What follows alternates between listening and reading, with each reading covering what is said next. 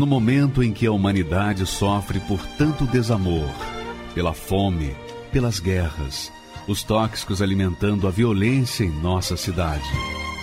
Esta emissora traz até você momentos de amor, paz e alegria, através de um programa feito com carinho para o seu coração.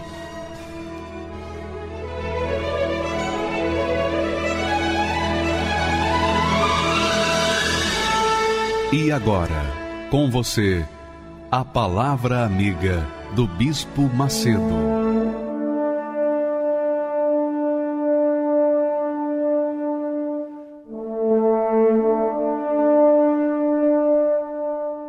Olá, meus amigos, Deus abençoe cada um de vocês e seus respectivos familiares.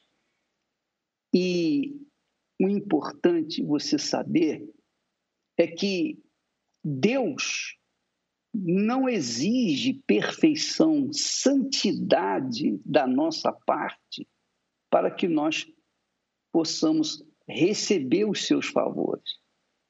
Preste atenção.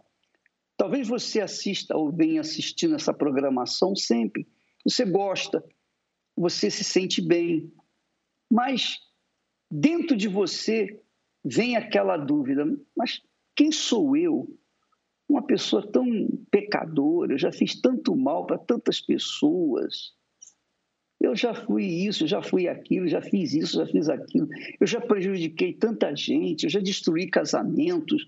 Enfim, você começa a avaliar a sua vida passada, aí você diz: não, não tem jeito para mim, não. Eu vou esperar pela misericórdia de Deus. Então você fica reticente quanto aos convites que temos feito para as pessoas que querem limpar o seu passado, querem se livrar das suas culpas, curar suas feridas da alma. E que, por conta dessa situação, muitas delas não vêm porque tem aquela consciência acusatória, você não merece, você para você não tem mais jeito, etc.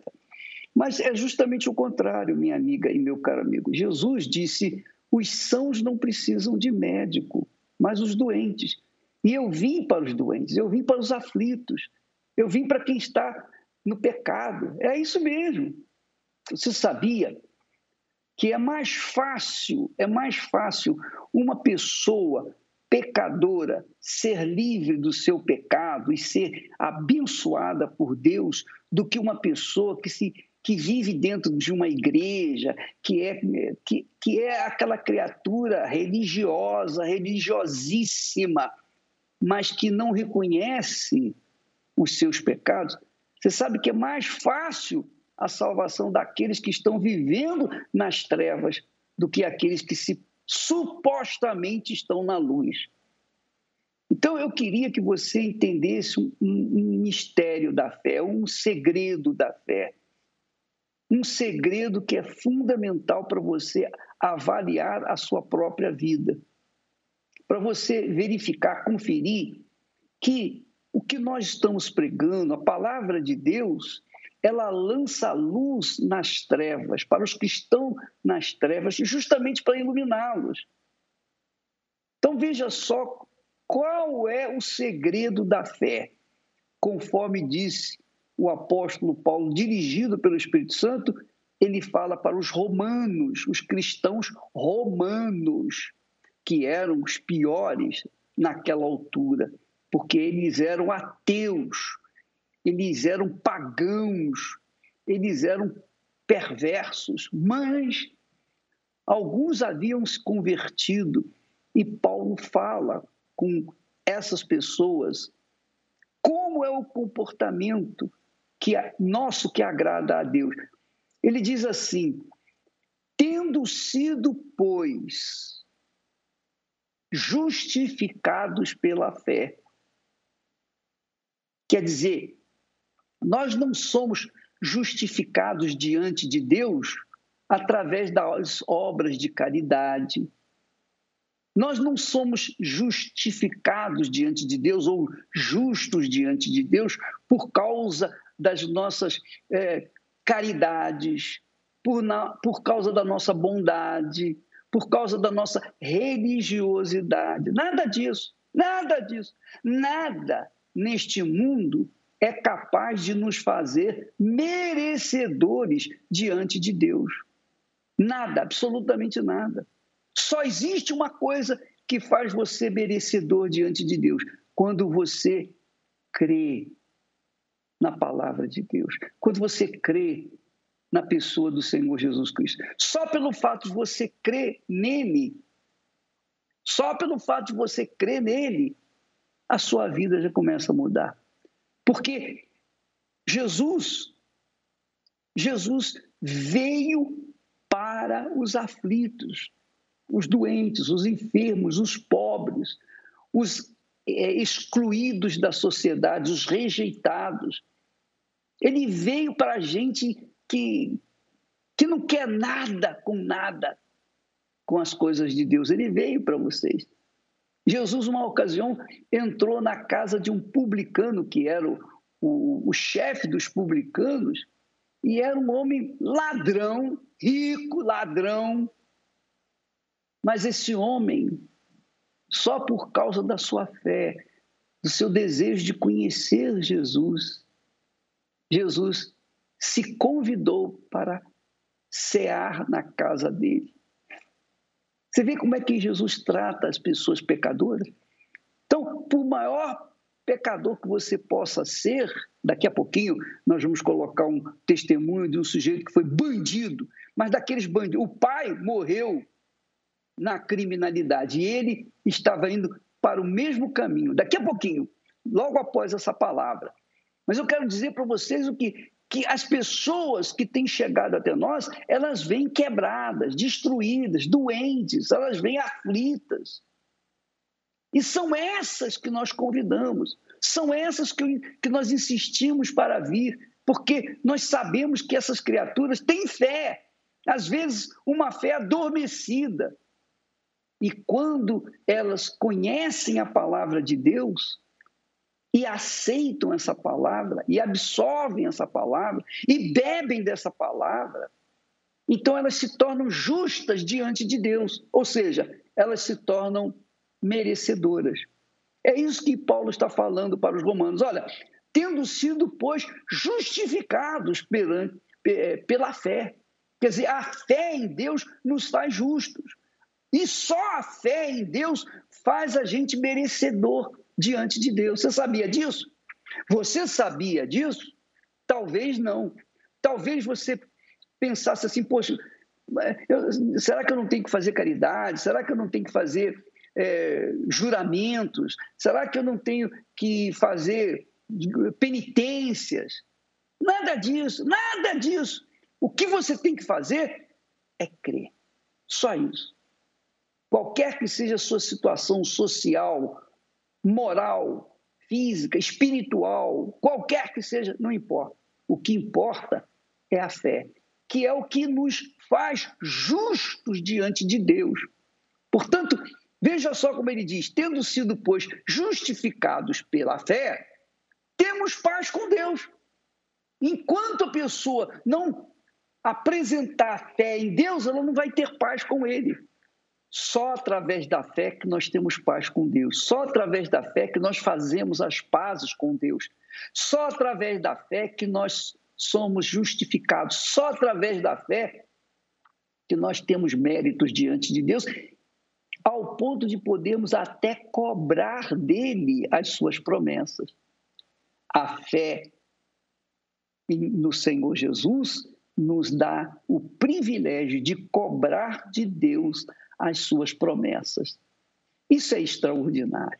É óbvio que isso vai contra todas as religiões, os religiosos, os fariseus, os hipócritas, que impõem às pessoas restrições, obrigações, imposições.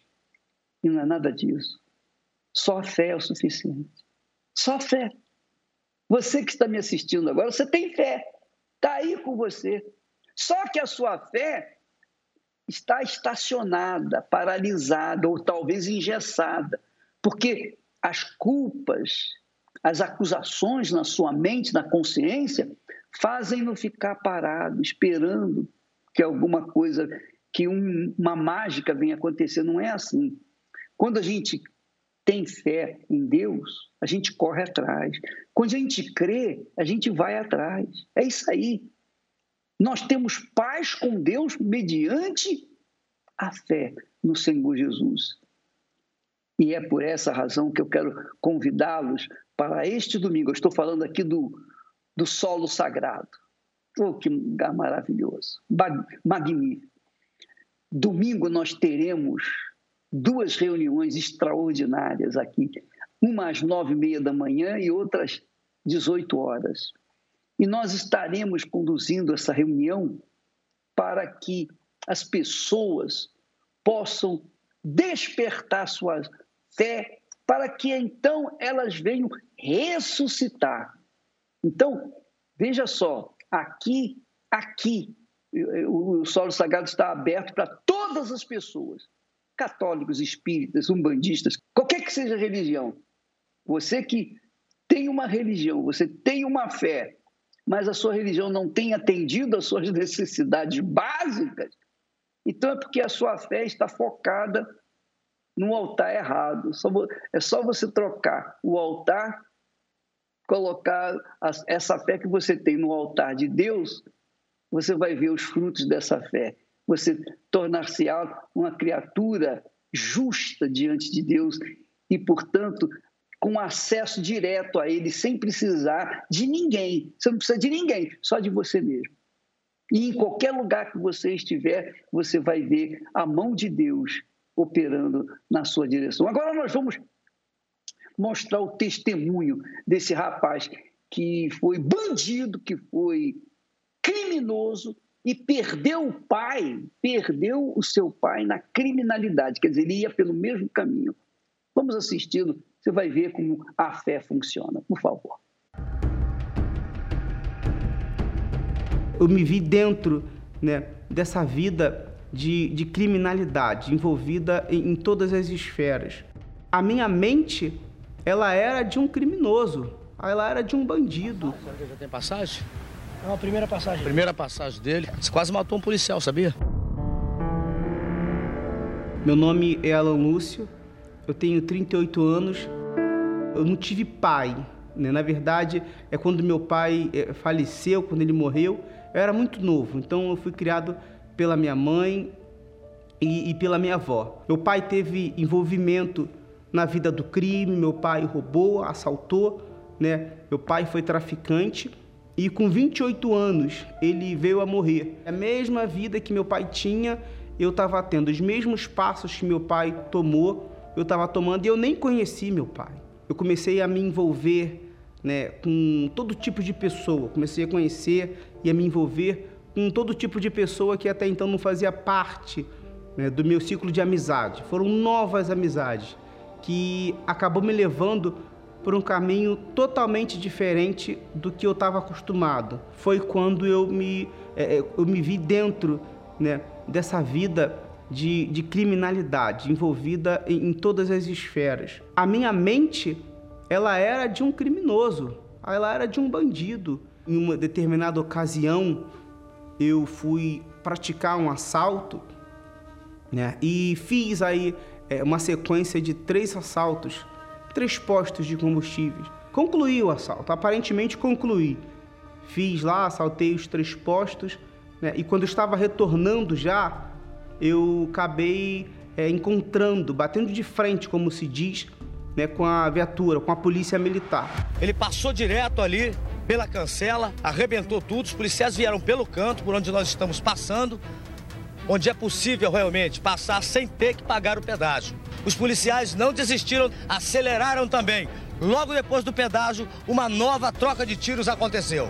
Olha, a perseguição só terminou aqui nessa entrada do shopping Nova América, porque aqui ele arrebentou o portão do estacionamento. Está quebrado até agora. Passou com o carro com tudo. A polícia me cercou né, e eu tinha que passar por eles para ir embora. Eu tinha, não tinha como correr deles, eu tinha que passar por eles para ir embora. E eu fiz isso. toda loucura, né? Não diria coragem, eu diria loucura, desespero. Então eu passei pelos policiais e a partir daí desencadeou a perseguição até o ponto que eu fui parar dentro de um shopping do Rio de Janeiro.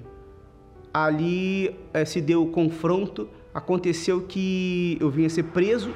Olha, esse aí é o, é o Alan Lúcio Magalhães, que realmente tumultuou a madrugada aqui na Barra da Tijuca. Você quer falar alguma coisa, Alan? Você atirou contra os policiais, rapaz?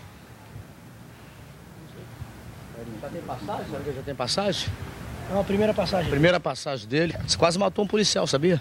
Eu acabei respondendo vários processos. Eu entrei com uma sentença a princípio de oito anos e seis meses, sete meses mais ou menos, né? E quando chegou em determinado período eu estava com 60 anos de cadeia e eu entrei com essa mente.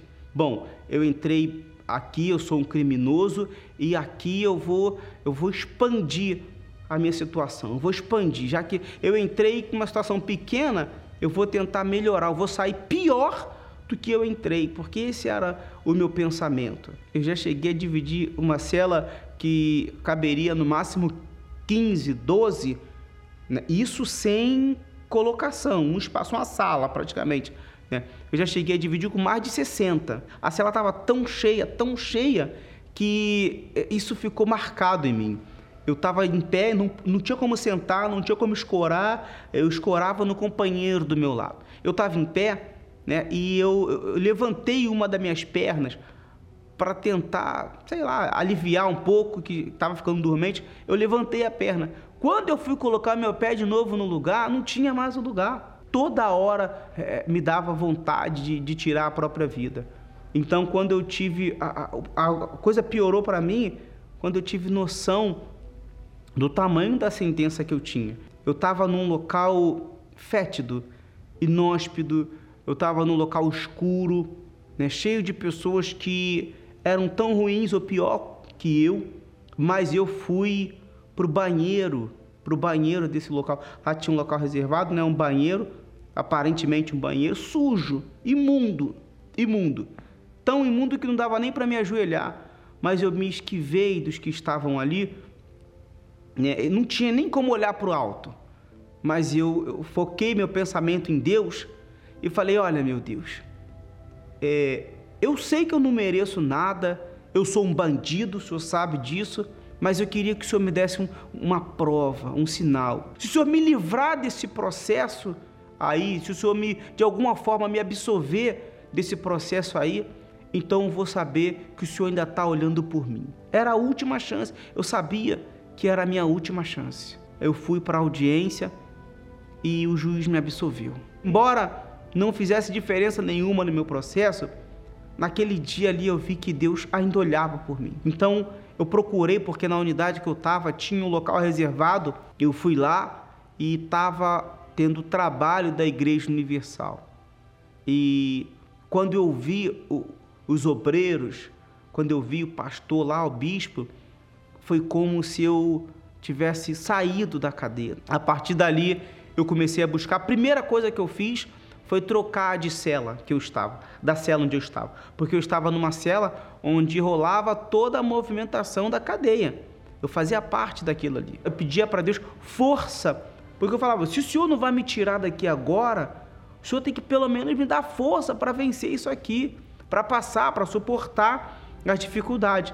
E nesse dia, depois dessa reunião, eu fui para minha cama né, e comecei a buscar.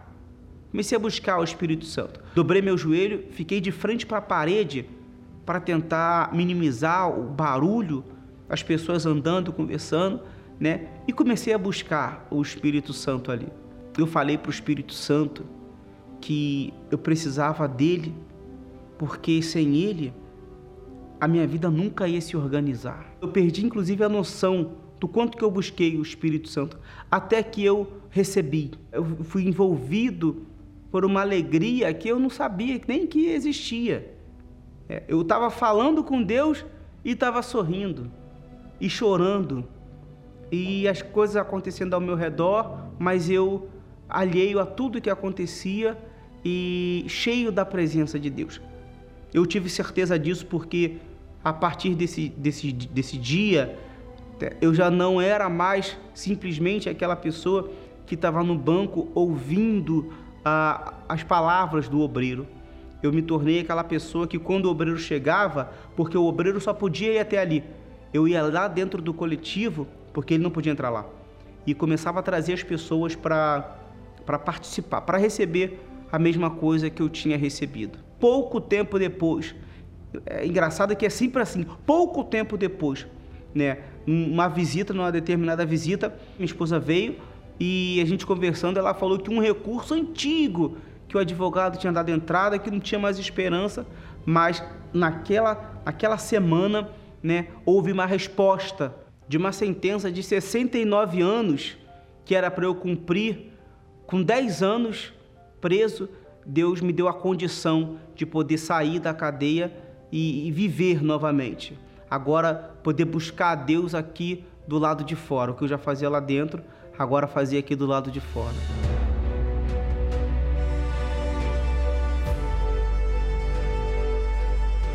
A minha vida ela mudou completamente, porque eu entrei na cadeia um bandido, um marginal, achei que sairia para fazer, para continuar fazendo mal. Só que mudou dentro de mim. Tudo mudou dentro de mim. Não apenas com a minha família, mas com o meu próximo, né, com as pessoas que estavam ao meu redor. Eu sou casado com a mesma mulher que eu entrei na cadeia, é a mesma esposa, mãe dos meus filhos, casamento é, abençoado, os meus filhos, graças a Deus, né, a nossa vida está andando é, em todos os aspectos, sobretudo, sobretudo o nosso caráter, coisas antes para mim que era comum, né, que era comum hoje não faz parte dos meus pensamentos, dos meus planos, não faz parte do meu normal, do meu cotidiano. Tudo mudou, graças a Deus.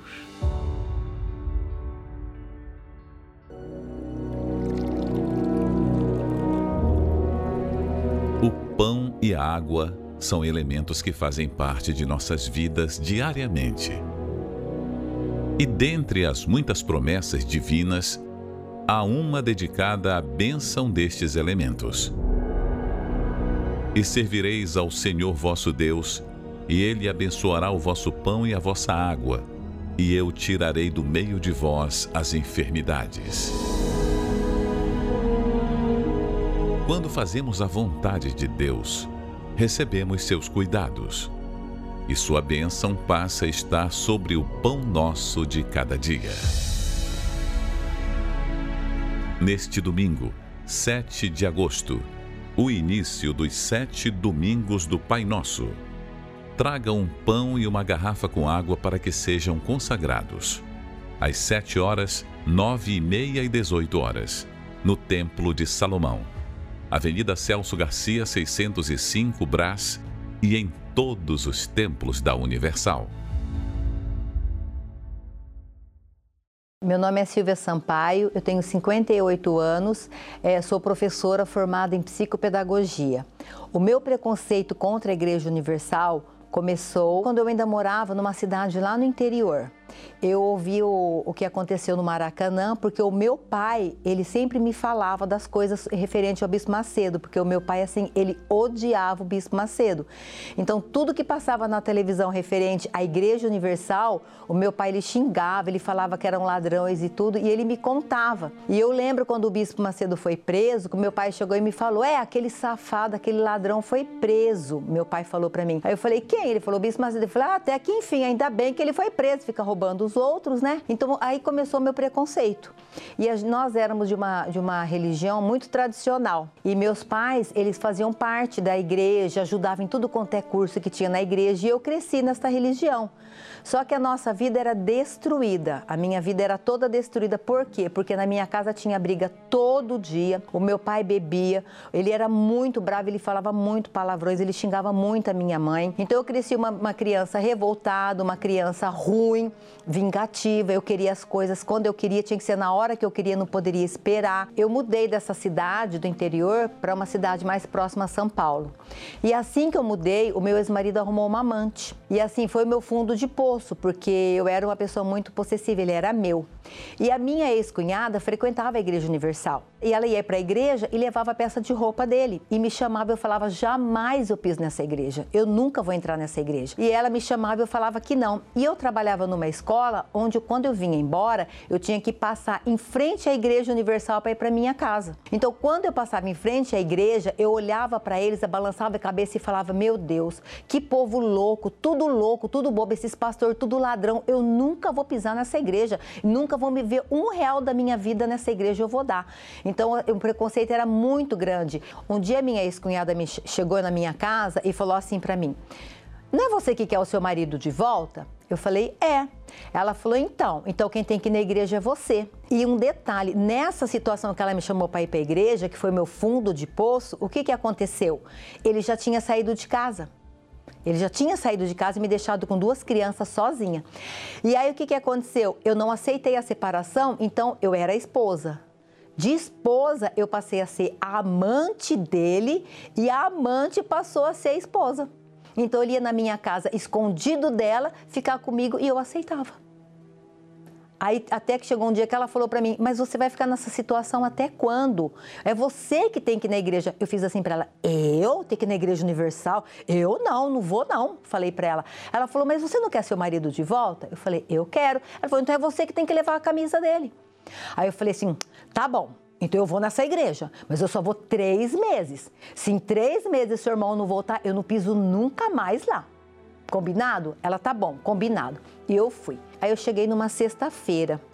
Aí eu entrei, fiquei assim meio assustada, olhei para a cruz assim, a cruz vazia. Aí eu falei para ela assim: "Ué, a cruz aqui é vazia?" Ela falou: "É". Eu falei: "Estranho. Aonde eu vou, para mim, eles falam que é Jesus que está na cruz e aqui é a cruz vazia, né? Ela falou: é porque Jesus não está na cruz. Eu falei: como assim não está? A vida inteira eu acreditei que Jesus estava na cruz. Ela falou: não, Jesus está vivo. Eu falei: vivo? Como assim? Aí ela me explicou, né? E aí o pastor fez uma oração e eu né, fui lá na frente com receio, mas eu fui lá na frente receber a oração. E depois que ele fez a oração, eu percebi que eu fiquei diferente. Eu fiquei mais leve, parece que até clareou as minhas ideias. E eu fui para casa diferente naquele dia. Aí eu falei: é, é diferente da onde eu vou. Eu vou voltar. Aí voltei mais uma sexta-feira, voltei mais outra sexta-feira. Aí eu comecei, aí o pastor começou a pregar que a gente tinha que buscar o Espírito Santo, que tinha que ir no domingo, e domingo eu ia na minha igreja tradicional. E aí eu comecei no domingo. Aí eu comecei no domingo, aí do domingo eu comecei na quarta, aí comecei na segunda. Quando eu vi, eu já estava firme dentro da Igreja Universal. Eu entendi que eu precisava me curar de todo aquele sentimento ruim que eu tinha dentro de mim e que eu precisava me valorizar. Então, aprendendo o que o, o que o pastor falava no altar, eu fui colocando em prática tudo que ele falava. Eu ouvia e praticava. E aí eu vi que eu não poderia mais ser amante dele. Eu tinha que ser esposa de Jesus e não amante do meu ex-marido.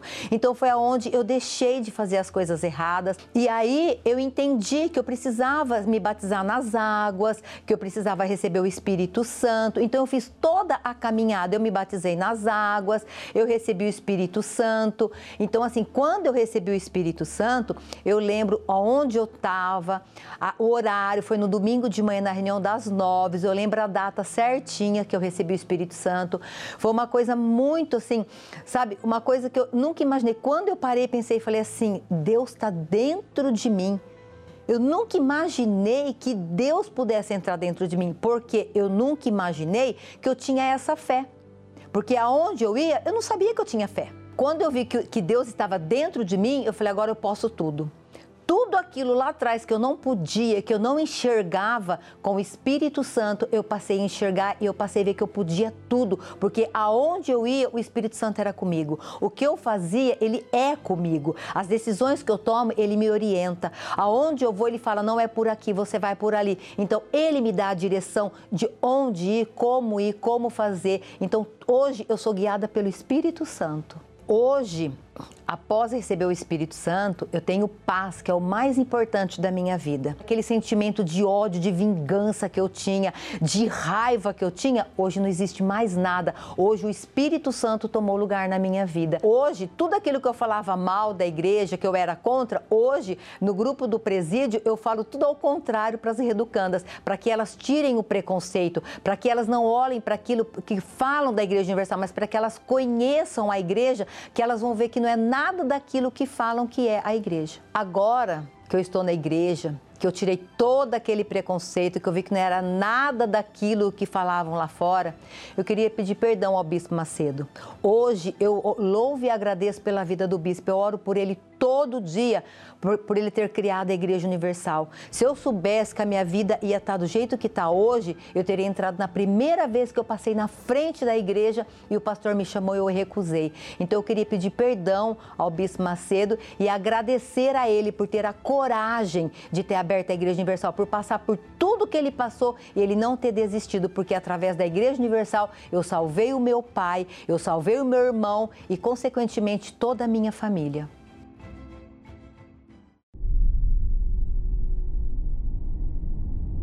Esta foi a primeira separação que houve em todo o universo. A luz das trevas. E desde então, esta prática, usada pelo próprio Deus, se fez e se fará presente até a consumação dos séculos. Em toda a criação divina, vemos a marca da separação. Nos céus, na porção da terra, nas espécies, no tempo. Tudo refletia a perfeita harmonia entre o Criador e criatura. Até que a separação, que exprimia a ordem, se tornou em distanciamento.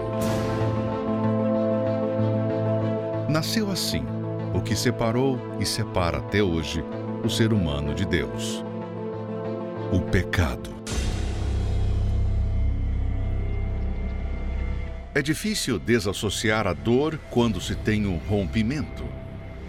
Você que já teve que se separar de algo que tanto amava, mesmo sem desejar, sabe exatamente o que é isso. Nunca foi o plano de Deus estar separado da humanidade. No Éden, caminhava junto de Adão e Eva. No deserto, construiu o tabernáculo para estar no meio de seu povo. Enviou profetas. Chega de idolatria! Guardem os seus mandamentos, os seus estatutos e os seus juízos. Sempre tentando trazer a humanidade para junto de si. Até que, por fim, enviou seu próprio filho. e, por meio de seu sacrifício, rasgou o véu de alto a baixo, convidando a humanidade para que esteja em unidade com aquele o qual nunca deveria ter se separado. Mas, mesmo assim, a humanidade insiste em se manter distante do Salvador. Não separam suas vidas do pecado e da injustiça. Rejeitam constantemente o convite à santidade. Por isso, o que foi feito no princípio se repetirá também no fim. A separação dos justos e dos injustos, do joio e do trigo.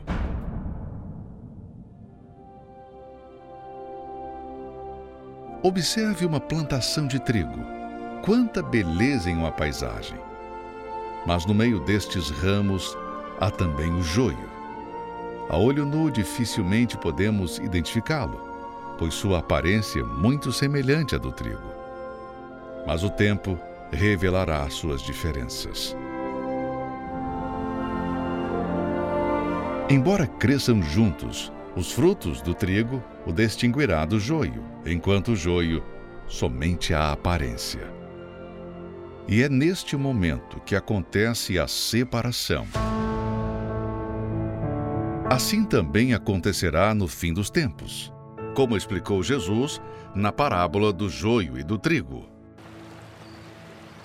Então ele diz para os ceifeiros juntarem primeiro o joio, fazerem feixes e então queimá-lo. Mas o trigo, ele recolhe para o seu celeiro. Sempre me perguntei por que às vezes parece que as pessoas de má fé têm os mesmos ou melhores resultados do que as pessoas que praticam bem. E hoje eu entendi. De acordo com a parábola, o bom e o ruim podem até parecerem iguais por um tempo. Mas o próprio tempo se encarrega de mostrar quem é quem.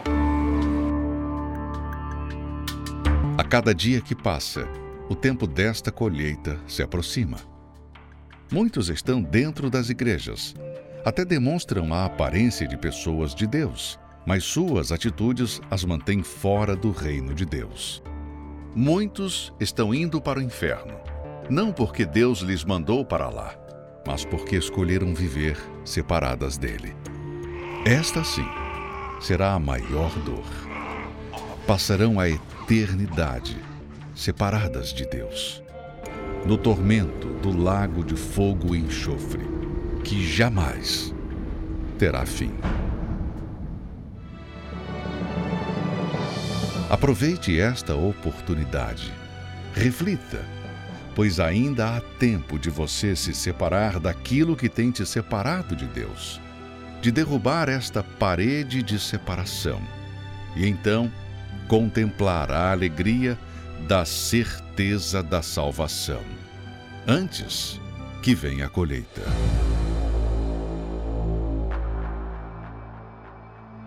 Mas as vossas iniquidades fazem separação entre vós e o vosso Deus, e os vossos pecados encobrem o seu rosto de vós, para que não vos ouça.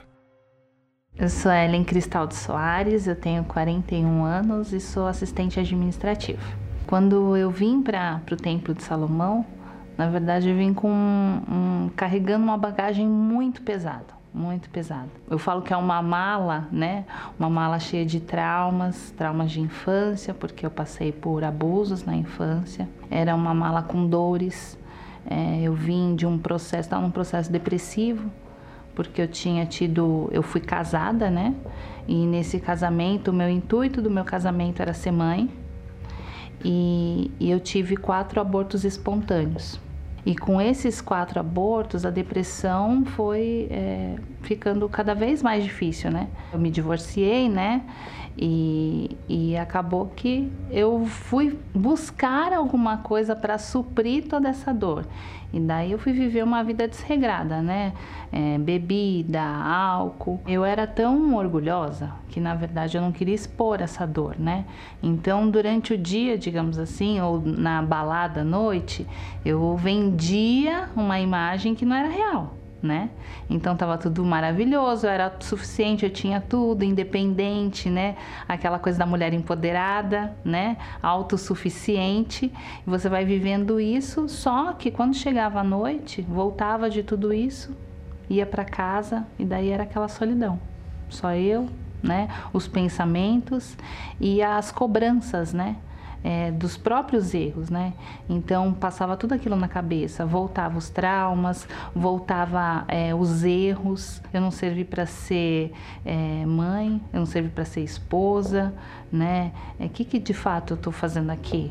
Né, pensei em suicídio em função disso, né? As dores eram tamanhas, as perturbações noturnas eram tamanhas que na hora da insônia vinha um monte de coisa na cabeça, né? Na época eu era espírita, kardecista, né? E, e eu achava que assim você seria consolado, né? Ou então, tipo assim, se você não vai dar certo, na sua próxima encarnação você vai resolver os seus problemas, né? O que você vai ter que passar nesse instante é o que, que você tem que passar. E daí, numa noite, eu tinha ido para uma balada e quando eu voltei, eu sofria de insônia justamente por essa depressão. E eu tava, liguei a televisão e tava na programação do Fala Que Eu Te Escuto. E nessa programação, o bispo falou assim: Eu quero fazer um desafio com vocês. Você aí que está com depressão, você aí que está se sentindo sozinho, que não está conseguindo dormir, eu olhava e falava assim: nossa, ele está falando comigo? Eu me reconheci naquele chamado. É você mesmo, ainda afirmava, parecia que eu estava tendo uma conversa com o bispo, né? E ele falou assim: olha, então vamos fazer, eu vou fazer um desafio. No final dessa programação, eu vou fazer uma oração. Pegue um copo d'água e se você tiver essa essa noite de sono tranquilo, você vem aqui no Templo de Salomão. E daí eu fiz essa experiência. Eu ainda falava assim: ah, ah eu costumo beber água, ou tão orgulhosa, né? Eu falava assim: ah, eu costumo beber água antes de dormir mesmo, não vai fazer diferença tomar um copo d'água.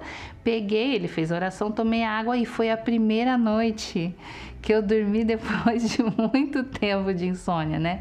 Então aquela experiência foi real. E quando eu acordei, eu falei assim: peraí, mas eu fiz um compromisso. Eu tenho que ir no Templo de Salomão. Eu tenho que ter essa vivência.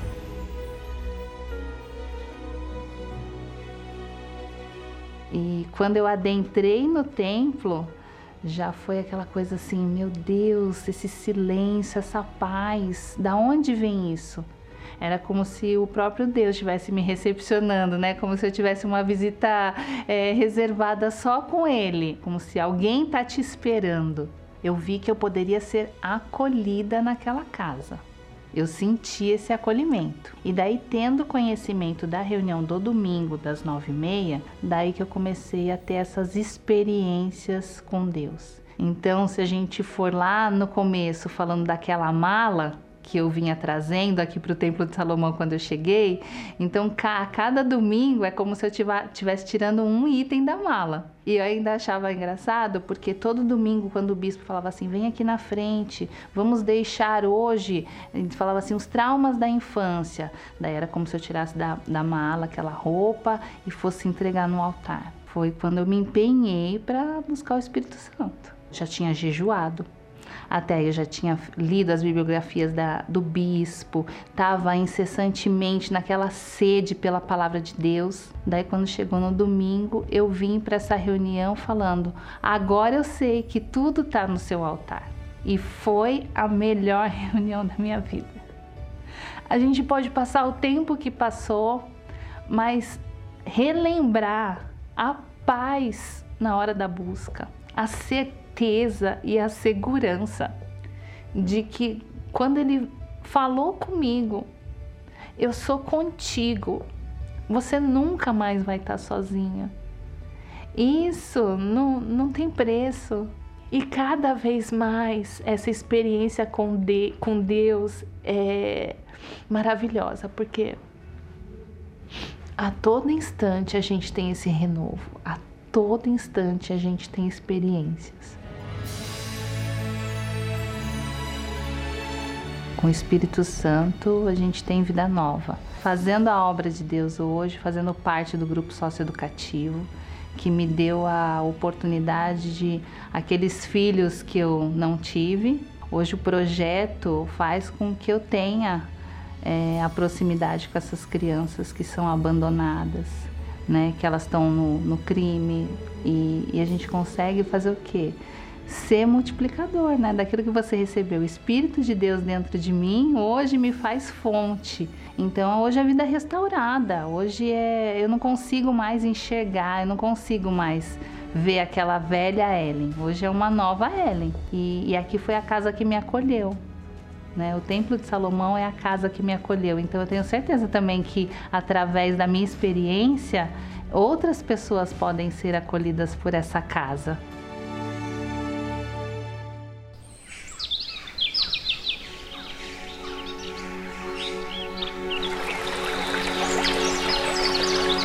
Desde a sua criação, Deus sempre quis estar junto com o homem. Isso é algo tão evidente que a Bíblia descreve como era no início de tudo. E ouviram a voz do Senhor Deus, que passeava no jardim ao final do dia. Imagine, Deus descia para estar com Adão e Eva todos os dias, tamanha era a intimidade. Porém, com o pecado, essa comunhão foi rompida.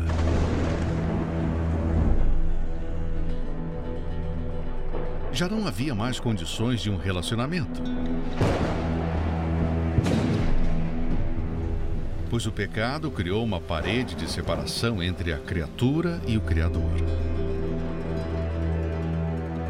Deus teve que erguer um altar e sacrificar um animal para cobrir a nudez de Adão e Eva.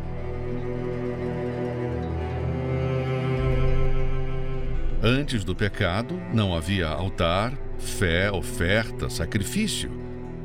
Com seu surgimento, Deus instituiu o altar, para que através dele o homem pudesse restabelecer sua comunhão com ele vemos a figura desse lugar sagrado presente de Gênesis a Apocalipse. Moisés, Gideão, Elias, Ana, Davi, Salomão, homens e mulheres tiveram experiências gloriosas no altar. Abraão foi chamado de amigo de Deus não por acaso.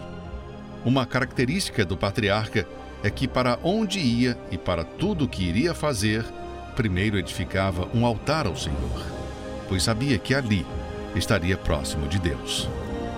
Sua vida foi de altar em altar, desde sua saída de Arã quanto à entrega de seu filho Isaque no Monte Moriá.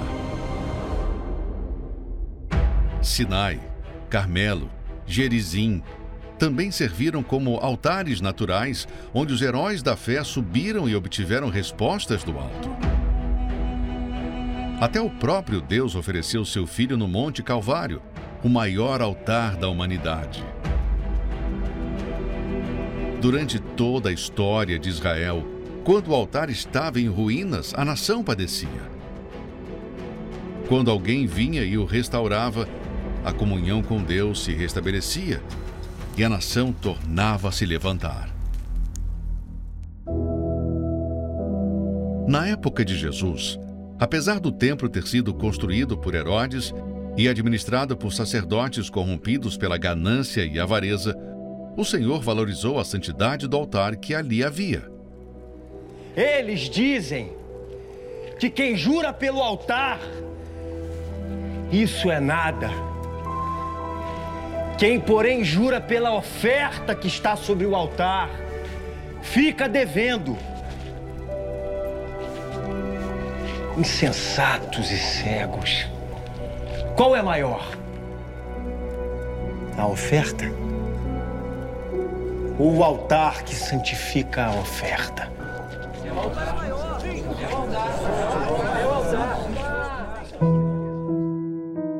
O pecado nos separa do Pai, porém o altar nos aproxima dele.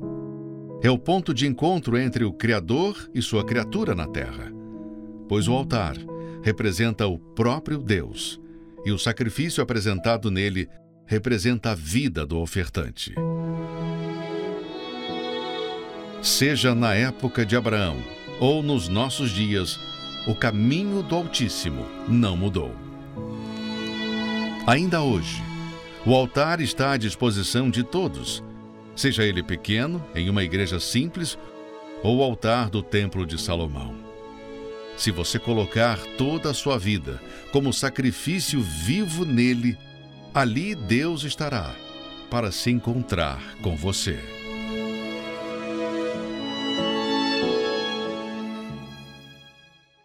Altar é o lugar do novo nascimento. O altar é o lugar da ressurreição. Quando a pessoa coloca a sua vida no altar, ela ressuscita.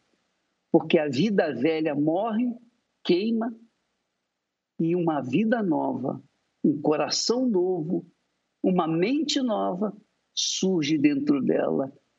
E aí a paz é permanente por toda a eternidade.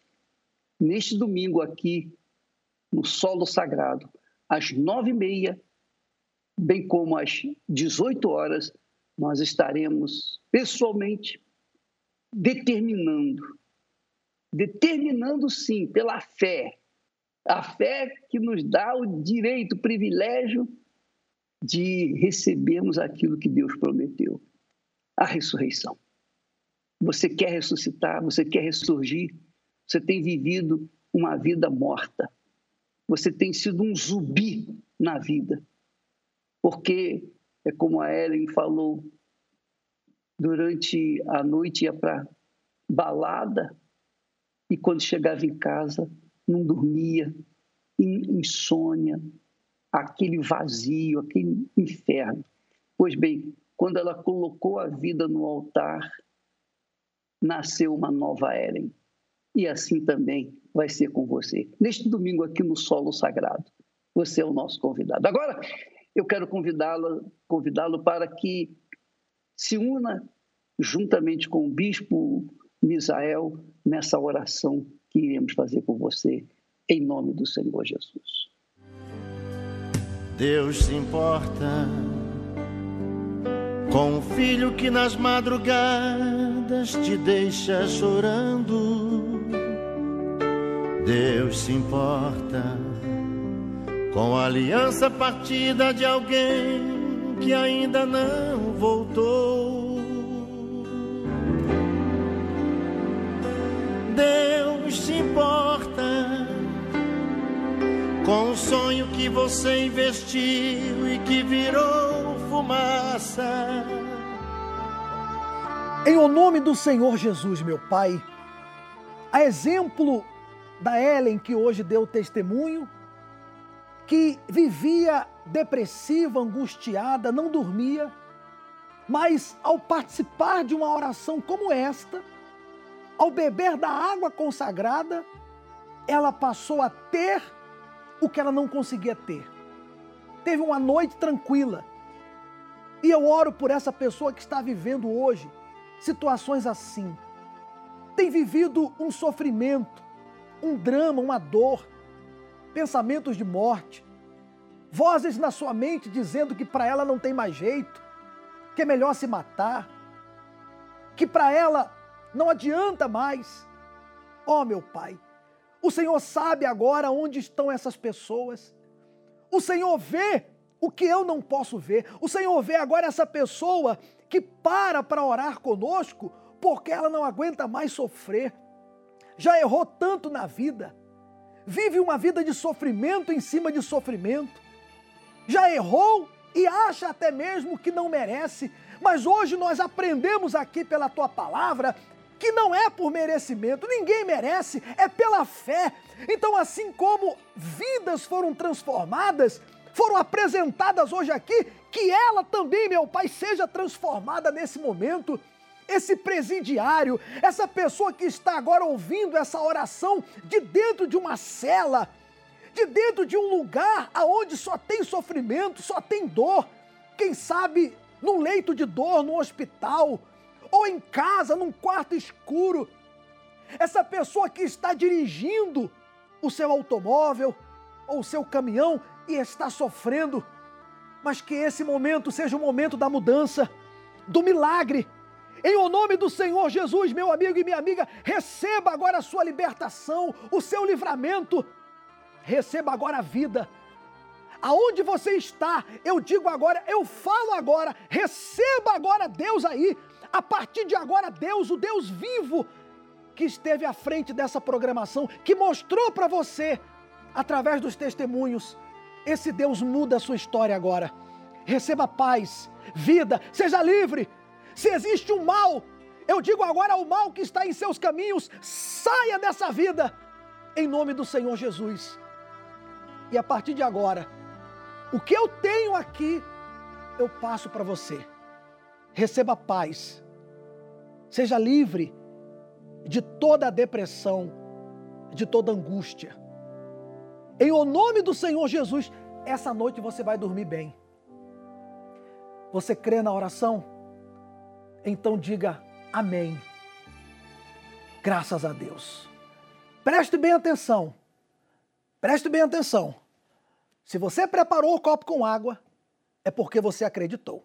Não importa se você é marginal, bandido, se você é homossexual, se você tem religião ou não, se você é espírita, se você é evangélico, não importa. A Ellen, ela preparou um copo com água. E ela até pensou, ah, é mais uma água. Mas ela preparou. Se você preparou, quando beber dessa água, tudo que nós determinamos acontece na sua vida. Beba com fé. Deus se importa com você.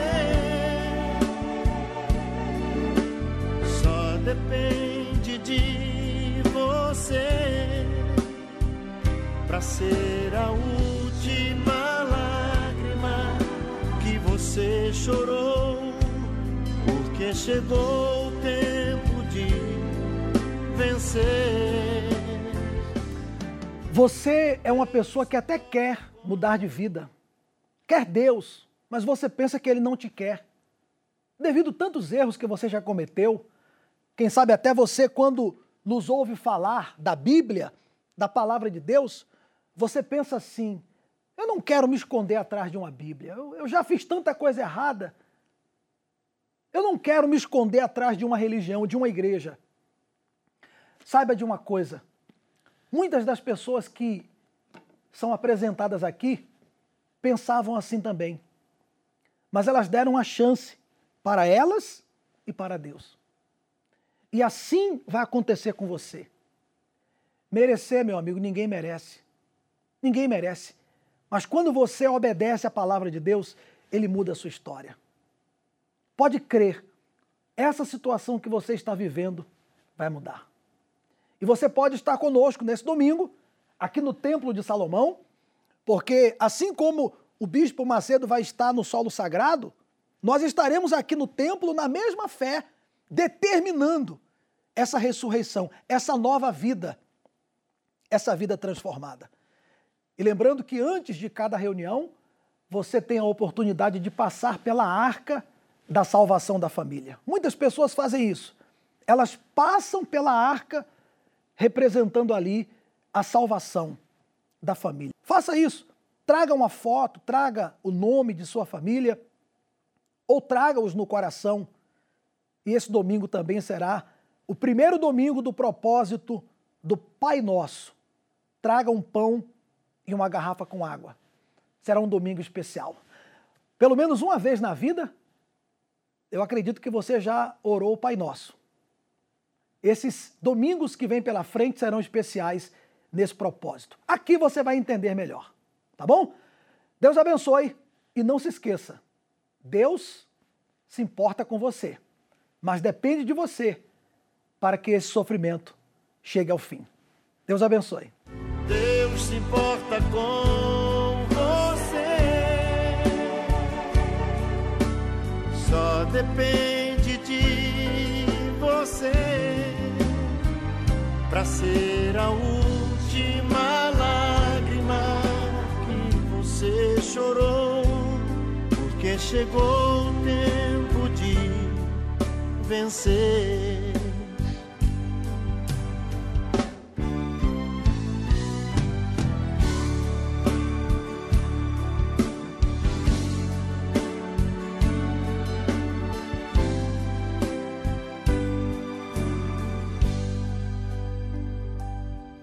Deus se importa com o filho que nas madrugadas te deixa chorando. Deus se importa com a aliança partida de alguém que ainda não voltou. Deus se importa você investiu e que virou fumaça. Com essa dor que está zombando de você e que não passa. Deus se importa com você sofrendo perseguições. Deus se importa quando vê você jogado aí, Ele te prepara uma mesa no deserto. Use agora a tua fé que a vitória está bem perto. Deus se importa com você. Só depende de você para ser a última